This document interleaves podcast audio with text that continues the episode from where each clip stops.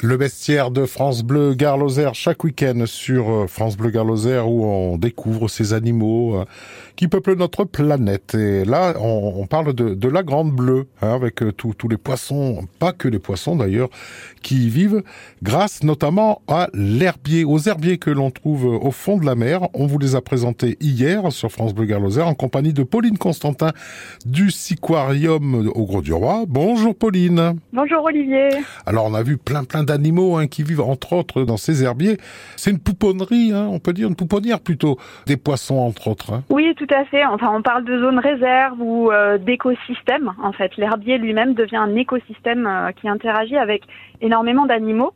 Il a donc un rôle écologique majeur, la richesse des animaux qui y vivent, qui s'y nourrissent, qui y pondent, qui s'y cachent. Mais il faut savoir également qu'il a d'autres rôles pour nous, l'homme, puisque euh, évidemment c'est du végétal, sous l'eau, certes, mais c'est un végétal, donc il va absorber du dioxyde de carbone, du CO2, et puis il va relâcher de l'oxygène dans le milieu. Donc pour nous, il est très intéressant puisqu'il contribue directement à l'équilibre de l'air que l'on respire. Il faut savoir aussi que ces herbiers qui ont des racines, eh ben, attrapent les particules en suspension de sable et donc favorisent la stabilité de nos zones côtières et créent une forme de résistance contre l'énergie des houles et des vagues quand il y a des tempêtes, ce qui est euh, sur notre littoral très important puisque ça évite l'érosion des plages.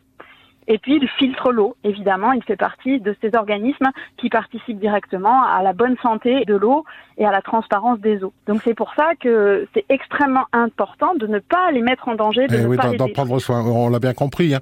Et justement, quelles sont les menaces qui pèsent sur ces herbiers? Alors, ce qui est euh, délicat, c'est que ces herbiers marins donc sont enracinés comme tout gazon, et ils sont souvent euh, près de nos côtes dans la zone de baignade ou en tout cas dans la zone euh, aussi naviguée par les bateaux. Donc, à partir du moment où il y a beaucoup d'ancrage sur un site avec des herbiers de Posidonie, l'encre va arracher les racines. Et là, on va mettre plus de 10 ans à ce que la plante puisse refaire, se rétablir ou son réseau euh, puisse se réinvestir. Donc euh, la vraie difficulté aujourd'hui, c'est de protéger ces zones-là des mauvaises manipulations d'ancrage de, nos bateaux qui peuvent racler ou des chaînes. Donc de plus en plus, il y a euh, des aménagements hein, pour que les bateaux puissent s'amarrer sur des corps morts qui eux-mêmes sont spéciaux et n'abîment pas l'herbier marin.